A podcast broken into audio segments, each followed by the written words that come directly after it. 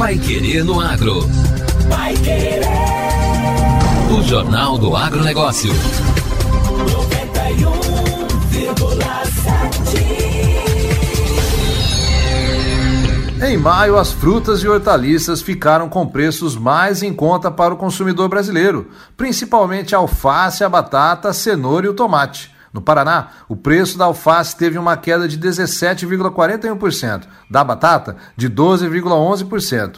A cenoura teve a maior queda, de 53,71%, e o preço do tomate ficou 11,83% mais barato. As informações são da Conab, a Companhia Nacional de Abastecimento, estão no sexto boletim ProHort, o Programa Brasileiro de Modernização do Mercado Hortigranjeiro, divulgado nesta semana. O diretor de Informações Agropecuárias e Políticas Agrícolas da Conab, Sérgio Dezem, analisa esse movimento de queda nos preços e seus impactos na economia. O que, que a gente vê e a gente projeta para frente? A gente vê que os grandes itens de custo de produção, eles entram numa rota de equilíbrio com um certo declínio. Os custos de produção parece que chegaram no seu pico e tendem a uma redução. E isso, com a redução de custos, você tem uma redução também, uma projeção de uma redução de preços. E isso é importantíssimo, porque os grandes beneficiados são as pessoas de baixa renda. Além da tendência de queda nos preços, a companhia também observou um aumento na comercialização de hortaliças em comparação aos meses anteriores e em relação ao mesmo período do ano passado, conforme explica Arthur Vasconcelos, analista da Conab. Caminhando agora para a análise dos produtos, a gente sempre começa com as hortaliças. Nós tivemos um aumento na comercialização de 11,6% comparado a abril e um aumento de 3,5% comparado ao mesmo mês do ano passado.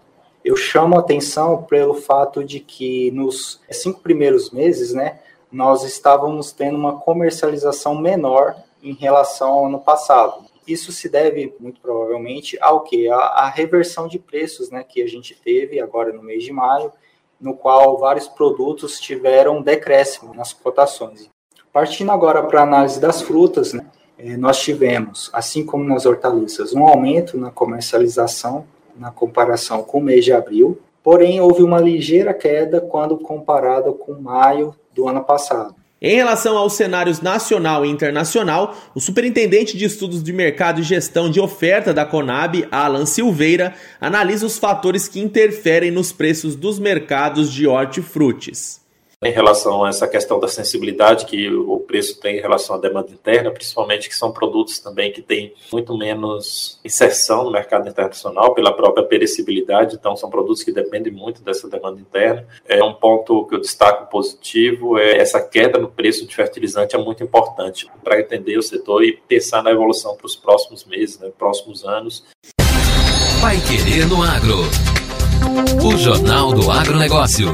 A ANEC eleva a previsão de exportação da soja em junho. A Associação Nacional dos Exportadores de Cereais, a ANEC, elevou sua estimativa de exportações de soja em junho para 10 milhões 840 mil toneladas, comparado a 9 milhões 410 mil projetados há uma semana. A entidade destacou, contudo, que há a possibilidade de um carregamento menor ao exterior entre 9 milhões e 10 milhões e 840 mil toneladas. Em junho de 2021, o país exportou 10 milhões e 129 mil toneladas de soja. Para o milho, a expectativa é enviar ao mercado externo neste mês 1 milhão 793 mil toneladas, mais do que o volume de 1 milhão 447 mil toneladas previsto na semana passada e muito acima das 89.200 toneladas exportadas em igual mês do ano passado. A entidade prevê ainda exportações de 2 milhões 192 mil toneladas de farelo, acima aí dos 2 milhões projetados há uma semana, e um volume aí de 1 milhão 840 mil de junho de 2021 não há previsão de embarques de trigo. As projeções se baseiam na programação de navios nos portos brasileiros. Agora, no Pai Querendo Agro. Destaques finais. Prazo para atualização de rebanhos do Paraná termina em 13 dias. E olha só, faltam apenas 13 dias para encerrar o prazo de atualização cadastral do rebanho paranaense. A declaração possibilita que o Estado planeje as ações de vigilância sanitária com vistas a conter rapidamente surtos nos animais, particularmente eventual foco de febre aftosa, que é possível ainda que haja certificação internacional de área livre da doença sem vacinação.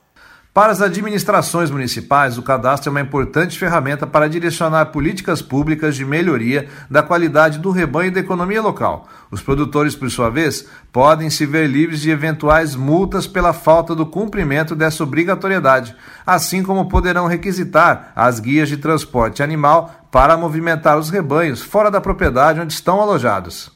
A partir de 1 de julho, as propriedades que não estiverem atualizadas no cadastro da ADAPAR ficam impedidas de retirar a GTA. O Paraná completou em 27 de maio um ano da certificação da área livre de febre aftosa sem vacinação, concedida pela Organização Mundial de Saúde Animal. Um compromisso dos produtores rurais para manter esse status é a atualização anual do rebanho, entre 1 de maio e 30 de junho. O presidente da ADAPAR, Otamir César Martins, reforça a importância do cadastramento e fala sobre a facilidade para fazer a atualização proprietários deverão fazer uma declaração de atualização do seu rebanho. É muito fácil.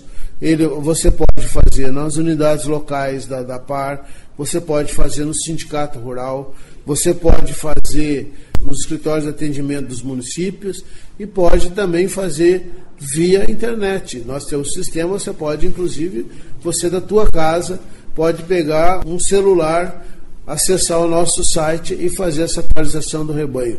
E isso nós pedimos e contamos com a colaboração de todos os produtores no sentido de atualizar o seu rebanho para que nós tenhamos realmente um controle em relação ao rebanho que nós temos. Os últimos números divulgados pela DAPAR nesta semana apontam que 56,9% das propriedades rurais tiveram seus rebanhos atualizados. Faltam, portanto, 43,1%, um número ainda considerável. A atualização é exigida para todas as espécies animais existentes na propriedade.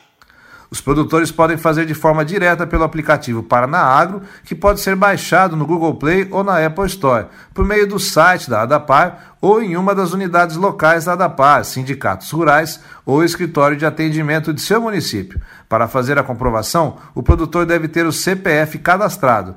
Nos casos em que seja necessário ajustar o cadastro inicial, o telefone para contato é 41 3200 5007. Repetindo, 41 3200 5007. E o Pai Querendo Agro desta sexta-feira fica por aqui. Nós agradecemos novamente essa semana na sua companhia. E não se esqueça, amanhã no mesmo horário tem Pai Querer Novo Campo, com a entrevista sobre tecnologia e inovação rural. A gente espera você. Um bom final de semana a todos e até segunda. Você ouviu Pai Querer no Agro. Pai Querer. O Jornal do Agronegócio. Contato com o Pai Querer no Agro pelo WhatsApp 999941110 ou por e-mail agro@paiquerer.com.br.